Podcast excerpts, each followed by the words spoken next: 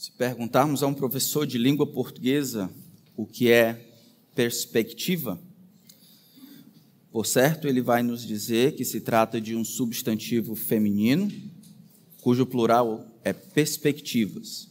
Ele vai nos falar da separação silábica e vai explicar alguns significados do dicionário. Por exemplo, aquilo que o olhar alcança a partir de um determinado lugar e a maneira de considerar uma situação. Se a mesma pergunta for feita a alguém das exatas, ele vai dizer talvez que perspectiva é a representação tridimensional que possibilita a ilusão de espessura e profundidade das figuras, ou ponto de vista que se tem de uma figura quando se está no ponto A, B ou C. Conceito de perspectiva está relacionado à aparência, à probabilidade, ponto de vista, horizonte, ângulo, aspecto, cena, possibilidade, ótica, a visão, a compreensão, a interpretação, o pensamento e o sentido. Tem a ver com a posição em que nos encontramos, com os conhecimentos que temos, com a experiência que reunimos, com os sentimentos que nutrimos, com as crenças que incorporamos e com as buscas que empreendemos. Imagine um cidadão, usuário de serviços públicos, que pergunta a três técnicos judiciários o que cada um deles faz na repartição, sendo que cada um deles executa a mesma tarefa. E ele pergunta ao primeiro: O que você faz aqui? E o homem diz: arquivos e processos. Não está vendo? E ele pergunta ao segundo: o que você faz aqui? Ele diz: faço o que me mando. E ele pergunta ao terceiro: por fim, me diga, o que você faz aqui? Ele diz: ajudo a criar uma justiça mais equitativa, mais dinâmica, mais transparente, com decisões mais acertadas, apolíticas e apartidárias. Tudo é uma questão de perspectiva. Agora imagine um cristão respondendo a perguntas como: o que é a sua vida? O que é o seu trabalho? O que são as suas posses? Onde estão as coisas que você considera as mais importantes na vida? Onde você as guarda? Qual é a coisa mais importante na vida? As perspectivas deveriam ser treinadas pela palavra de Deus. Nós temos estudado por alguns domingos já o Evangelho de Lucas, o capítulo 12. No Evangelho de Lucas, capítulo 12, Jesus vai nos dar uma perspectiva diferente a respeito do que o mundo considera como valor e sucesso e a respeito do que nós, seus discípulos, deveríamos considerar valor e sucesso.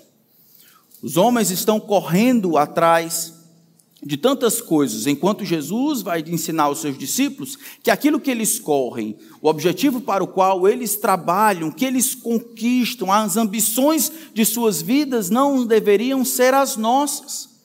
É só uma questão de perspectiva. As perspectivas, a minha e a sua, podem ser diferentes, estarão ligadas uma a outra e serão iguais à medida que nós treinamos a maneira de interpretarmos a realidade com base na fala de Deus escrita no papel.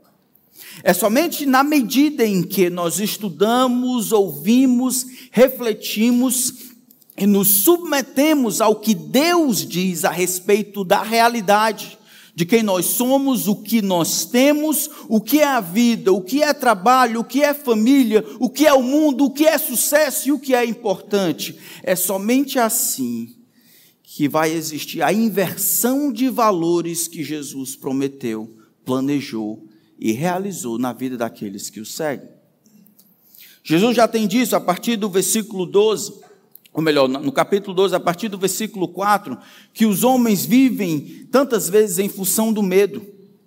Jesus, então, diz aos discípulos que eles não devem temer a ninguém, somente a Deus. Deus é que deve ser temido. Não devem, versículo 8 em diante, não devem ficar preocupados com o que vai acontecer se, os, se eles confessarem Jesus Cristo diante dos homens. Os homens só têm um ponto de atuação, eles não podem dominar completamente a eternidade das pessoas. No versículo 13 em diante, Jesus vai ilustrar sobre a necessidade que nós temos de nos afastarmos do mesmo comportamento que o rico louco teve: angariar, juntar, ter, amontoar, achando que o acúmulo de riquezas garantiria a manutenção da sua própria vida. Jesus vai dizer: isso é completamente loucura. A sua perspectiva a respeito do que é vida deve ser completamente diferente. E é nesse sentido que Jesus vira para os seus discípulos, no verso 22 em diante. E ele diz assim: A seguir, Jesus se dirigiu aos seus discípulos, dizendo: Por isso digo a vocês, não se preocupem com a sua vida, quanto ao que irão comer, nem com o corpo, quanto ao que irão vestir. Porque a vida é mais do que o alimento, e o corpo mais do que as vestes. Observem os corvos que não semeiam, não colhem, não têm despensa nem celeiros, contudo Deus os sustenta. Vocês valem muito mais do que as aves. Quem de vocês, por mais que se preocupe, pode acrescentar um côvado ao curso da sua vida? Portanto, se não podem fazer nada quanto às coisas mínimas, por que se preocupam com as outras? Observem como crescem os lírios, eles não trabalham, nem fiam, eu, porém, afirmo a vocês que nem Salomão, em toda a sua glória, se vestiu como qualquer deles. Ora, se Deus veste assim erva do campo que hoje existe, amanhã é lançada no forno, muito mais fará por vocês, homens de pequena fé. Portanto, não fiquem perguntando o que irão comer ou beber, e não fiquem preocupados com isto, porque os gentios de todo o mundo é que procuram estas coisas mas o Pai de vocês sabe que vocês precisam delas. Busquem antes de tudo o seu reino, e estas coisas lhes serão acrescentadas. Não tenham medo, ó pequenino rebanho, porque o Pai de vocês se agradou em dar-lhes o seu reino. Vendam as bolsas, vendam os seus bens e deem esmola. Façam para vocês mesmos bolsas que não desgastem, tesouro inesgotável nos céus onde o ladrão não chega, nem a traça corrói. Porque onde estiver o tesouro de vocês, aí estará também o seu coração. Vamos orar. Santifica-nos, Senhor, com a tua palavra. Agora que ela está aberta diante de nós, que nosso coração trema diante de tua presença, que ela tenha autoridade do Senhor para modificar as nossas vidas. Que o Senhor dispense a tua graça sobre mim e sobre os meus irmãos, para que a gente detecte, identifique os pecados e tenha coragem e poder para se permitir ser mudado. Dá-nos força, Senhor, para nos arrependermos de uma vida pautada nas influências e nas perspectivas do mundo. Que nosso tesouro esteja sempre no céu, não nessa terra. Não nos permita fugir do que a tua palavra tem a dizer. Que ela seja a nossa regra. A ti, Espírito, sejas o nosso professor e o nosso capacitador. Que ao final desse tempo só o Senhor receba a glória que merece. Em nome de Cristo. Amém. Retomando o que nós vimos, a partir do versículo 22, ele diz: Não se preocupem ou não andem ansiosos, porque esse tipo de comportamento é inadequado. É inadequado porque a vida ela é muito mais do que as vestes ou muito mais do que o que se come. Manter-se vivo demanda-se muito mais do que só ter a barriga cheia. A vida é mais do que isso e vocês não têm a menor ideia ter-se, manter-se ansioso ou preocupado, não somente é inadequado, mas é desnecessário. Desnecessário porque o Pai de vocês sabe do que vocês precisam. E isso então fala do caráter de Deus. Ele veste as, Salomão, comparando Salomão com as ervas do campo que hoje existem, amanhã são lançadas do fogo. Ele providencia para os corvos, para as aves do céu. Vocês, homens de pequena fé, vocês têm um valor muito maior. Foram criados à imagem e semelhança de Deus. Não se tornem como os animais ligados pensando que a vida se resume a comer e beber, achando que o propósito é simplesmente manter-se vivo e sobreviver. É muito mais do que isso. Não andem ansiosos, Jesus disse, porque isso é ineficiente. Não importa o tanto de Lexotan que você tome, não importa a quantidade de ansiolíticos que você tome, não importa o que você utiliza para mascarar os sintomas do seu coração que deseja que a realidade seja mudada, isso é nada. Você não pode tornar o amanhã mais cedo. O sol vai se levantar no mesmo horário e vai se pôr no mesmo horário. Não se muda a realidade pela intensidade da preocupação ou da ansiedade. Portanto, se vocês não podem fazer nada tão simples como isso, acrescentar um centímetro ao curso da vida, quanto mais nas outras coisas,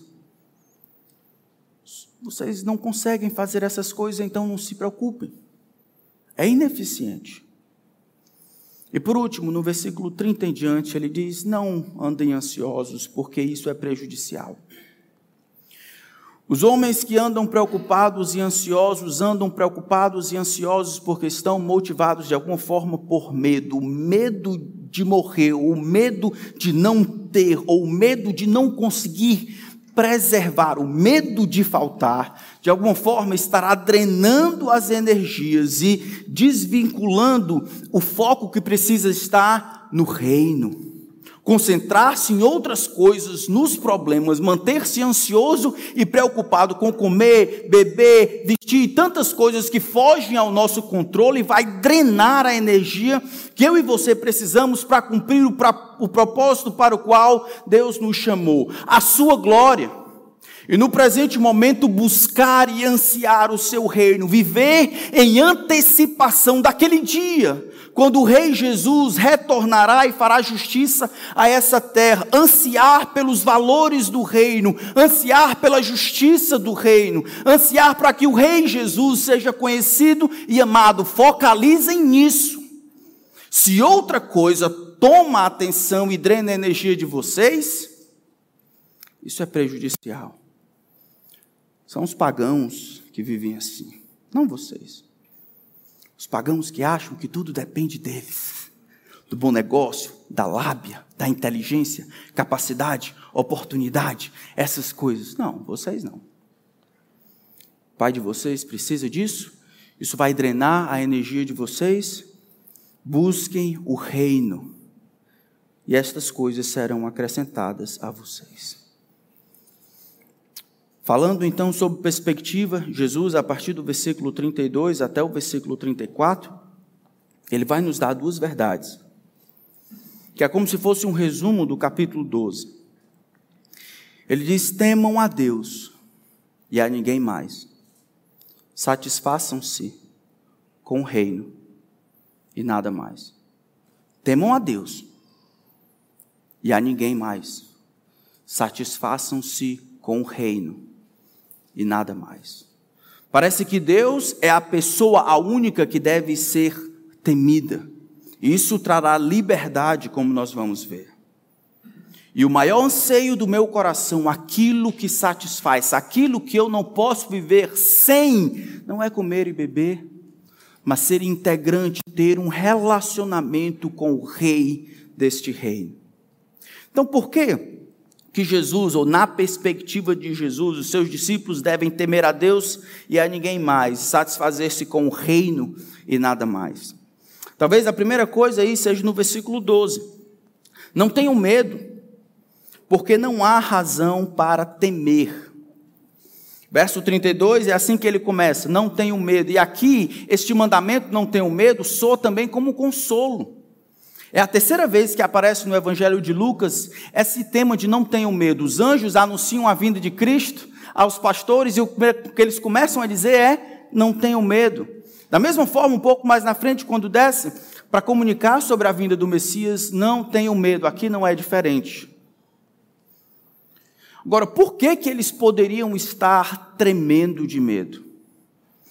No capítulo 12, nós temos um shift daquilo que Jesus estava fazendo até então. No capítulo 9, em diante, Jesus fez uma mudança drástica no seu ministério. Até aqui, Jesus ele estava pregando para as multidões. E aí, depois de um ano ou um ano e meio, Jesus é um popstar. Todo mundo sabe a respeito de Jesus. Aquele milagreiro da Galileia, aquele profeta, não é Elias.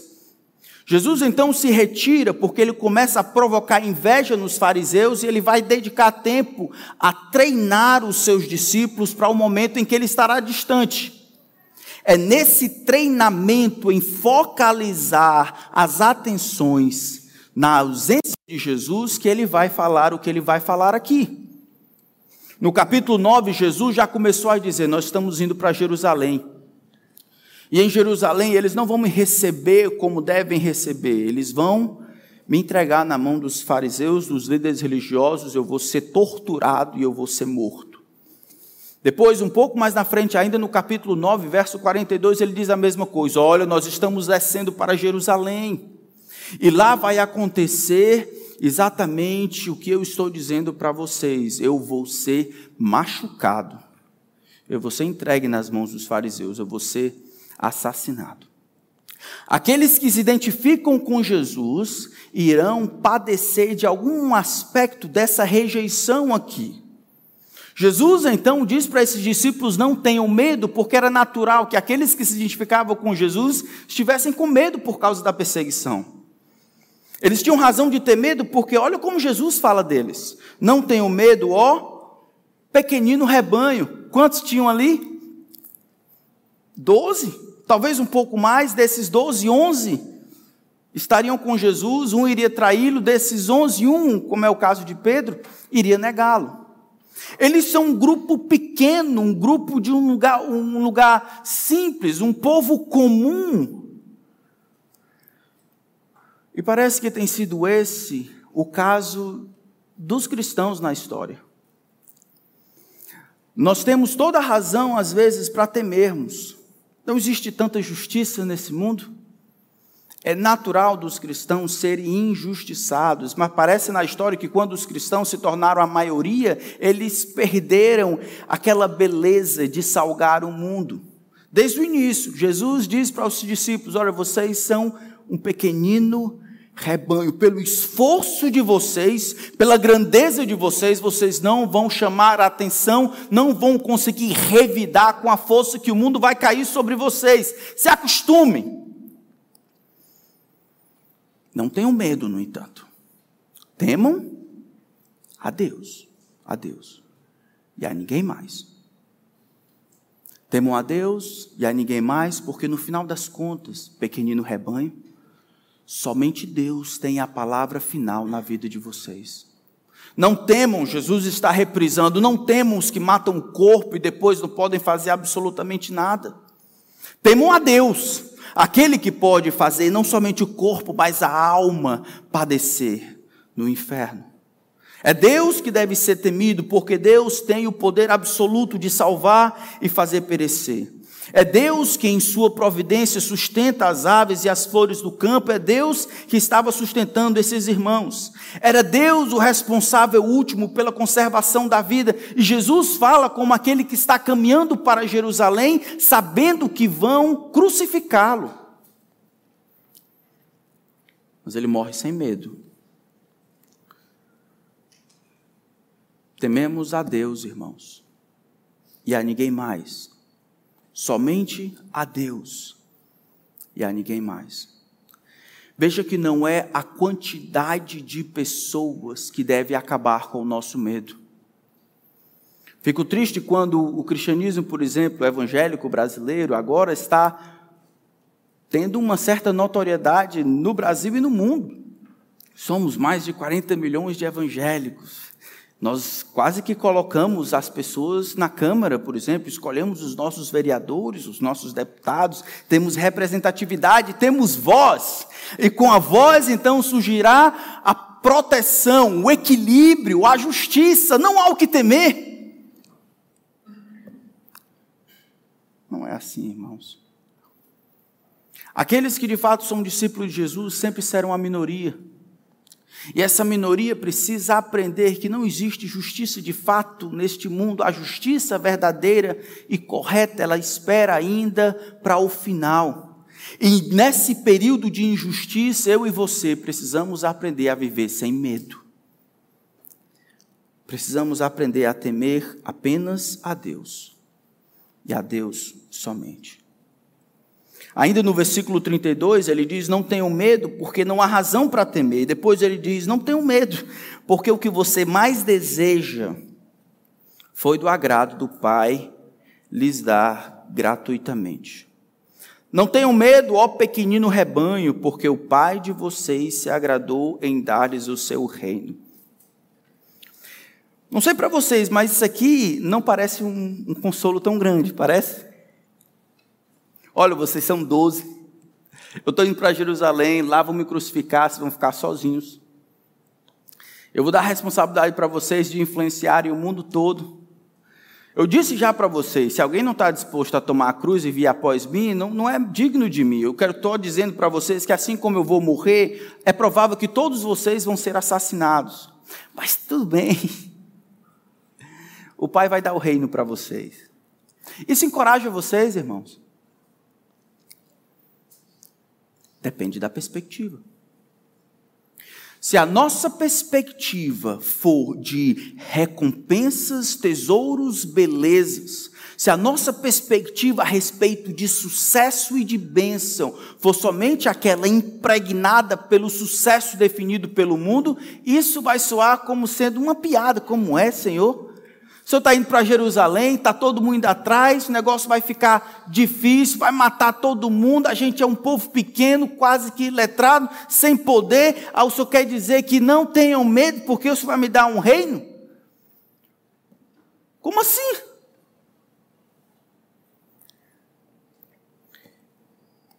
O reino que o Pai está dando aqui gratuitamente era exatamente o que esses discípulos mais ansiavam. Existe uma ideia de reino desde o começo do mundo. Um Deus que é chamado de rei em tantos salmos que governa sobre todas as coisas. Um Deus que tem tudo debaixo do seu controle e tudo é subserviente a ele. Mas desde Daniel capítulo 4 existia a promessa de um reino físico. Um reino que iria ser inaugurado pela presença do rei, o filho de Deus, Deus entre os homens, ele viria e com cetro de ferro iria formar o seu reino, não pelo auxílio de mãos humanas, não pelo esforço deliberado das nações. Ele seria como uma pedra que salta lá de cima do monte sem o auxílio das mãos, como rolo compressor impulsionado pelo poder de Deus, iria destruir tudo que encontrasse pela frente, instauraria o seu reino absoluto e para sempre. Os homens que leram o Antigo Testamento ansiavam por esse momento, era um período em que iria acontecer duas coisas: justiça, finalmente, vindicação, finalmente. Eles não aguardavam que Deus vindicasse o seu sofrimento e a sua agonia até que o rei e o reino viesse. Por isso que quando Jesus inicia o seu ministério em Lucas capítulo 1, Marcos capítulo 1, o que é que ele começa dizendo? Arrependei-vos, porque o reino é chegado. É o tempo de Deus cumprir as suas profecias, o reino se aproxima, é o momento em que Deus vai de fato julgar o homem, vindicar os seus servos, trazer restauração. Mas o reino veio de maneira embrionária e humilde na primeira vinda.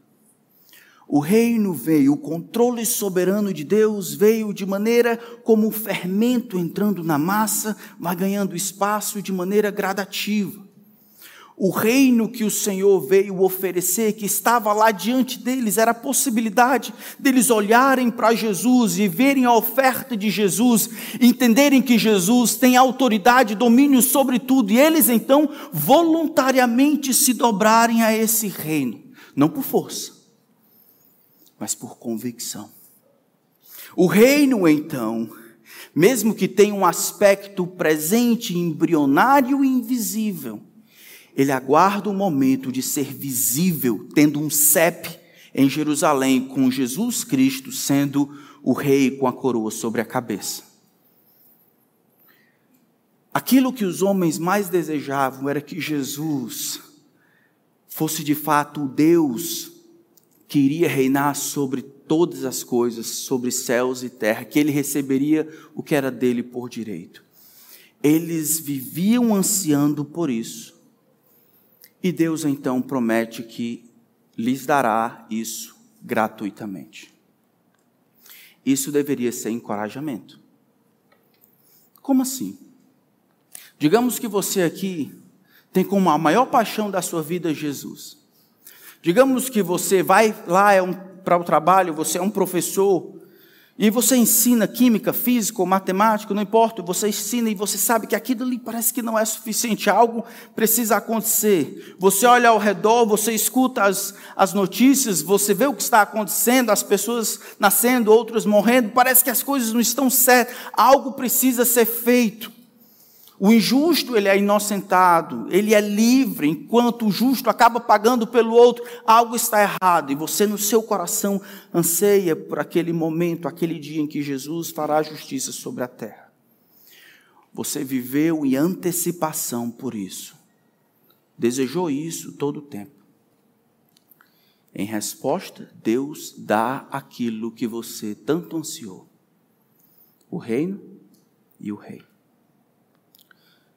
Por isso que o inferno, o lugar chamado inferno, não é um lugar em que as pessoas são lançadas a contragosto pelo Deus justo. O inferno nada mais é do que Deus, em sua sabedoria e em sua justiça, cruzando os braços e respeitando o que os homens desejaram por toda a vida. Ah, vocês quiseram por toda a vida fazer o que dava na cabeça, achavam que o Deus lá de cima, com a barba grande, né, era como se fosse o Papai Noel, no final que ele cantava todo dia, quando você pecava, vai dar tudo certo. Aí você achava que Deus, no final das contas, não iria tomar. E você viveu em função de si, não de Deus. No final da história, Deus vai respeitar o seu desejo. Não me quero, não me quiseram durante a vida, eu vou lhe mostrar o que é a vida agora, sem a minha presença, porque foi o que vocês mais quiseram. Para nós, que ansiamos pelo reino, o reino deve nos satisfazer. E aqui nós entendemos, irmãos, por que, que é tão difícil nós nos habituarmos com as coisas espirituais? Para quem Jesus está falando isso aqui? Para quem Jesus está dizendo isso? Para quem? Seus discípulos, né? É isso que diz o verso 22. A seguir, Jesus se dirigiu aos seus discípulos. Versículo 28 vai dizer: Ora, homens de pequena fé, no final do versículo 28. Fé é um elemento central aqui. As pessoas elas vão ler o que Jesus, ouvir o que Jesus está dizendo aqui, e elas vão dizer: como é? Tá, eu entendo. Temor só a Deus, satisfação apenas no reino.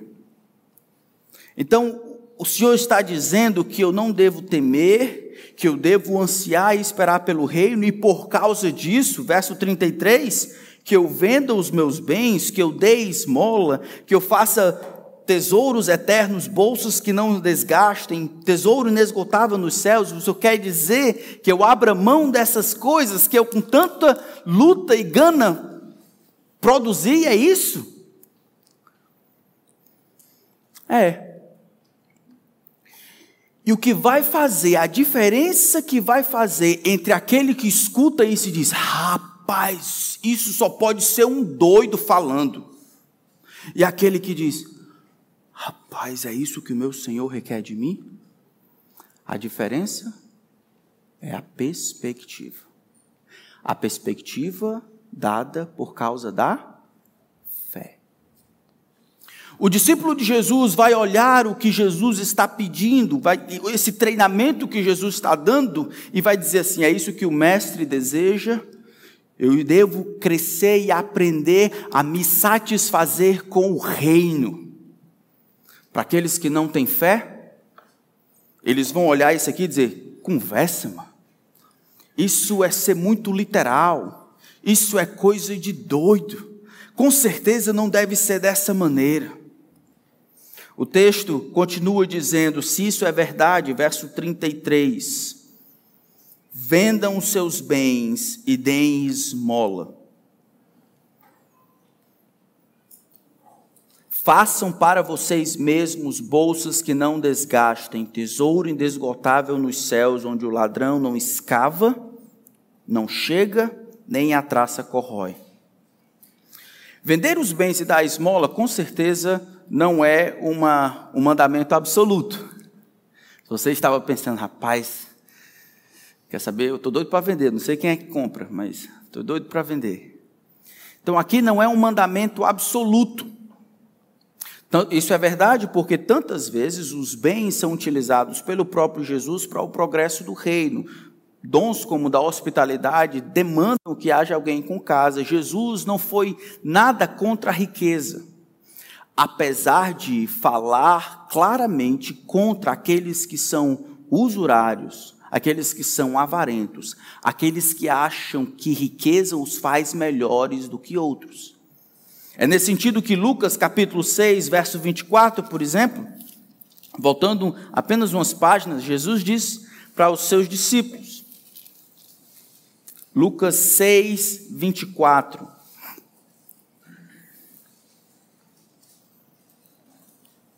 Mas ai dos de vocês, os ricos, porque vocês já receberam a consolação. A consolação, a esperança é exatamente o sentimento que o rico louco teve quando olhou os seus celeiros, eles estavam abarrotados. Alma, ele disse para si: tens em depósito muitos bens para muitos anos. Você tem a segurança, a manutenção, é o que você sempre ansiou e agora chegou.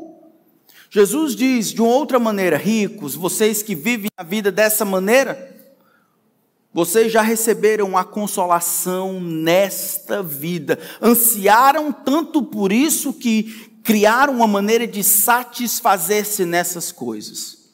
Mas vocês, que são discípulos de Jesus, não podem encontrar satisfação em algo que não seja o reino de Deus e o relacionamento com Ele.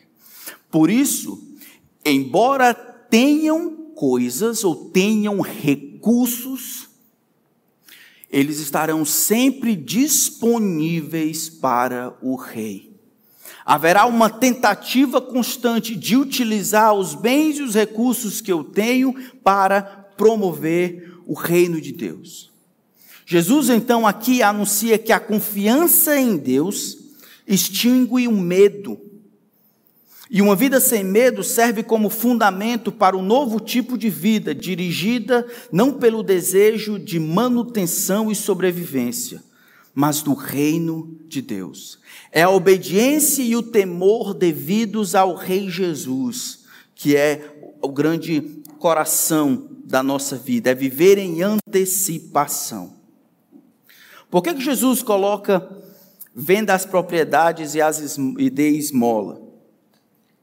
Porque essa era uma maneira clara de demonstrar que essas coisas estavam disponíveis para o rei. A questão aqui não é ter ou conquistar. Jesus não está pensando nas posses como malditas. Ele está dizendo que as posses, elas são úteis e aceitáveis dentro da comunidade cristã exatamente quando elas se tornam dispensáveis para aqueles que a possuem. É desta forma, disponíveis para os outros, que as riquezas ou os tesouros, eles se tornam eternos. Então, não é o ter em si, mas a impossibilidade de ficar sem.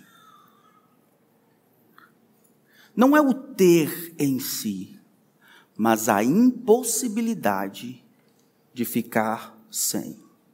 Não é o usufruir das posses, mas a tristeza em fazer com que os outros usufruam. Não é o esforço com que você ganha, mas o esforço com que você doa. Não se trata de quanto sacrifício você faz para ganhar, mas quanto sacrifício você faz para doar. É tudo uma questão de perspectiva. Uma criança vinha para a escola dominical, naquele dia era mês de missões, ele trazia dois reais, um para o recheado e o outro para investir na obra missionária. Tinha chovido no dia anterior, ele escorregou, caiu, um real entrou no bueiro. Ele se levanta e diz: Graças te dou, Senhor, eu salvei o do biscoito. É uma questão de perspectiva. É uma questão de perspectiva. Se eu compreender que as posses e os recursos que eu tenho são meus para que eles sejam usufruídos por mim e pelos meus, e o objetivo então é ter essas coisas para acumular, então o meu coração está aqui, porque onde está o meu tesouro está o meu coração.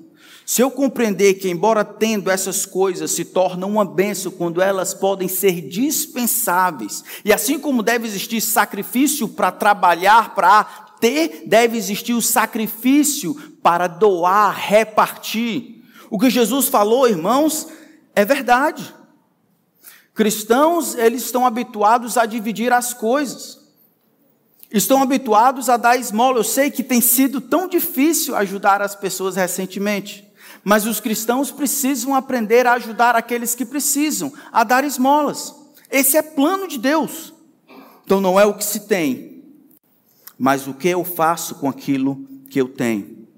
Jesus diz até que fazendo essas coisas, ou dividindo e repartindo, vocês vão fazer bolsas que não desgastam, tesouros inesgotáveis no céu. Jesus estava falando aqui do princípio de, da entropia, certo? A entropia, lei da termodinâmica, não foi criada por Newton, foi descoberta por ele. A lei da entropia diz que os corpos, as coisas, têm a tendência naturalmente, espontaneamente, a se acabar. Compra uma panela e a tendência é que ela se desgaste. Você compra um carro e a tendência é que ele se desgaste. Você vai viver e mesmo com creme da Avon não tem jeito. Quem cedo não vai, de velho não escapa vai acontecer o desgaste. O que é isso? É o princípio da entropia acontecendo lá. Jesus diz: olha, existe um princípio da entropia que não se aplica às realidades do céu. Todas as vezes que você utiliza os seus recursos à disposição do reino, que você não foge da raia, mas que você faz com alegria, procurando e encontrando possibilidades de ajudar as pessoas, o plano de Deus, avançar o reino de Deus, todas as vezes que você faz isso, você leva isso para o céu. Você de alguma forma faz isso, faz bolsas que não, que não desgastam, acumula coisas onde o ladrão não chega e a traça não corrói. Investir no reino é o único investimento que não tem prejuízo. Meus irmãos, eu queria muito olhar para o meu coração e olhar para o coração. Ah, só posso olhar para o meu. E olhar para o que se externa do coração de vocês e ver aquela alegria, aquela felicidade e realização que nós temos quando nós encontramos um investimento que nos dará lucro. Olhamos um para o outro e vimos, rapaz, eu vou fazer essa compra, eu vou entrar nesse negócio, olha aqui, isso aqui vai bombar e vai me dar um grande lucro. Eu gostaria muito de ver a nossa alegria quando nós olharmos para o reino, para o problema dos outros e a oportunidade que nós temos de servir, de dar esmola, de abençoar a vida dos outros com certa gratidão e alegria. Vou fazer isso aqui. Isso vai ter profundidade, realização e efeito eterno. Traça, não chega lá.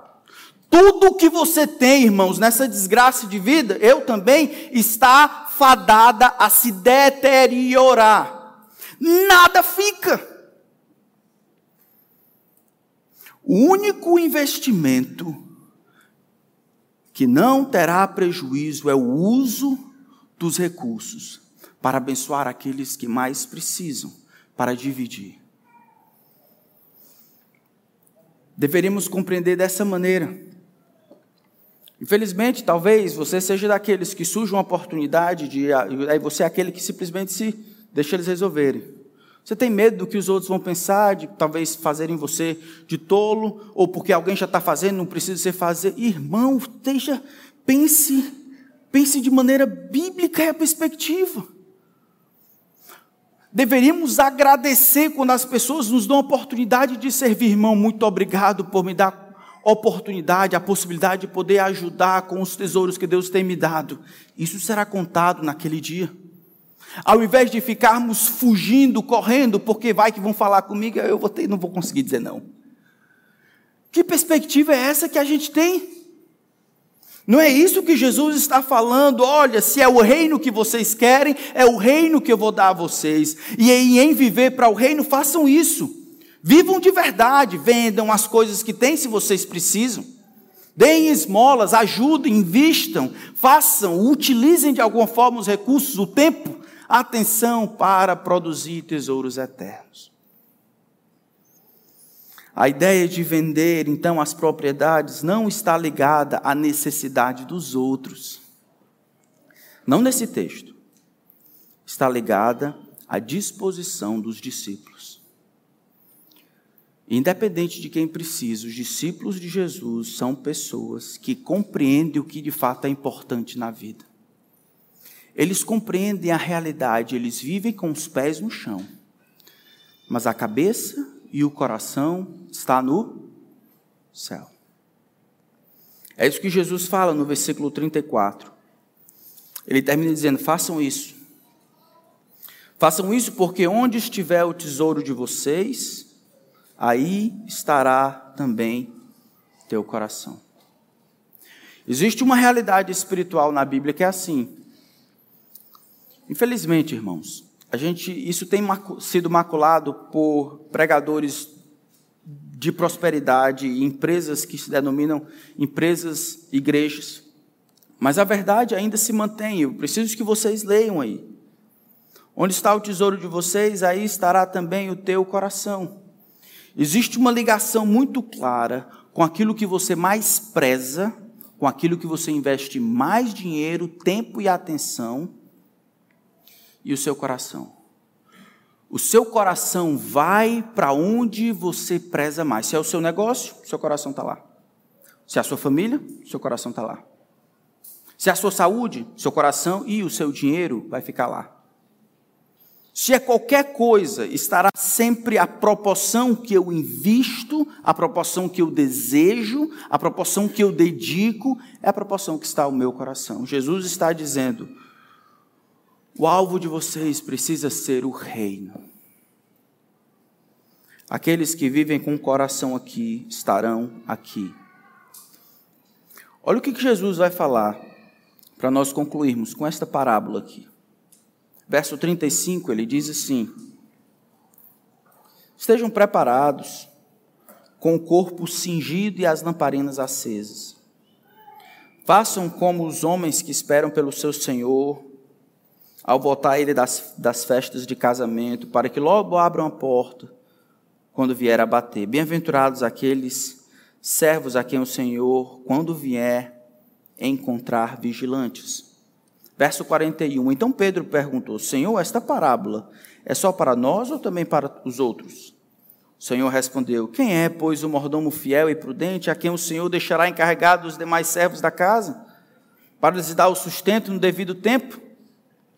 Bem-aventurado aquele servo a quem seu Senhor, quando vier, achar fazendo assim. Em verdade lhes digo que ele confiará todos os seus bens, mas o que acontecerá se aquele servo disser consigo mesmo: Meu senhor demora para vir? E começar a espancar os empregados e empregadas, a comer, a beber e a embriagar-se? Virá o senhor daquele servo em dia em que não o espere, e em hora que não sabe, e irá aplicar-lhe um castigo severo, condenando-o com os infiéis. Aqui Jesus ele denuncia talvez um dos maiores pecados da igreja evangélica brasileira. É o pecado de ateísmo prático. Ele fala de dois servos, servo que sabia a vontade do seu senhor, mas ele simplesmente ignorou. Declaradamente ele sabia o que tinha que fazer e ele resolveu não fazer. Na verdade, ele achou que esse negócio de Jesus voltar, esse negócio de reino, esse negócio de dinheiro investido para repartir, isso pode esperar para amanhã. E ele começa a fazer uso dos recursos que ele acha que é dele para comer, beber e fazer festa. Se comportar como rico louco. Exatamente. E ele começa a distratar os seus irmãos, ao invés de ajudá-los e dividir.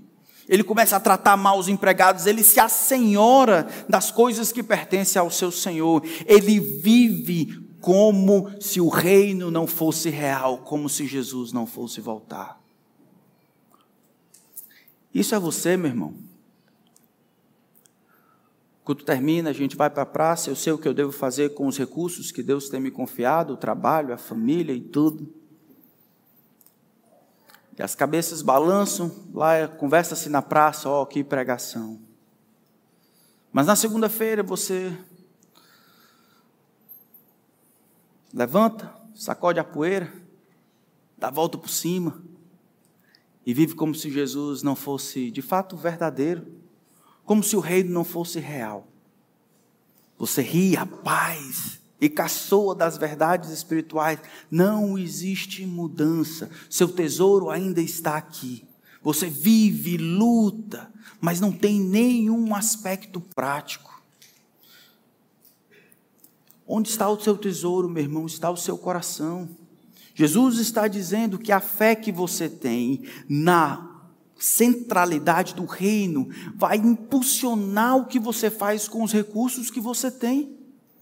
Se o reino é tudo que Deus falou, se a vida tem que ser em função do reino, eu quero saber o que, que eu estou fazendo com os recursos que Deus me confiou para promover o reino. Nada! Sua cabeça e o seu coração está aqui. E não me venha falar a respeito de oportunidades. Oportunidades e dificuldades existem em todo lugar. Lute, procure uma maneira de você demonstrar que o reino vale para você. A outra opção é você viver mais uma semana como você quer. Um ateu prático. Achando que a felicidade, a realização e o sucesso são essas coisas aqui. Colocando o coração e a mente aqui. Irmão, irmã, eu, eu conclamo você a se arrepender a vida é mais do que isso. O seu Senhor está voltando. É nossa responsabilidade viver em função do reino. É muito provável que alguns de nós não sejamos crentes. E eu digo isso porque aqui nesse texto a crença se prova pela maneira como se vive em acreditar na centralidade do reino, isso vai me ver, me fazer ver Jesus como maior, e eu vou viver e me gastar em função do reino. Embora usufruindo das coisas que Deus me deu, essas coisas são dispensáveis quando os assuntos do reino estão em voga.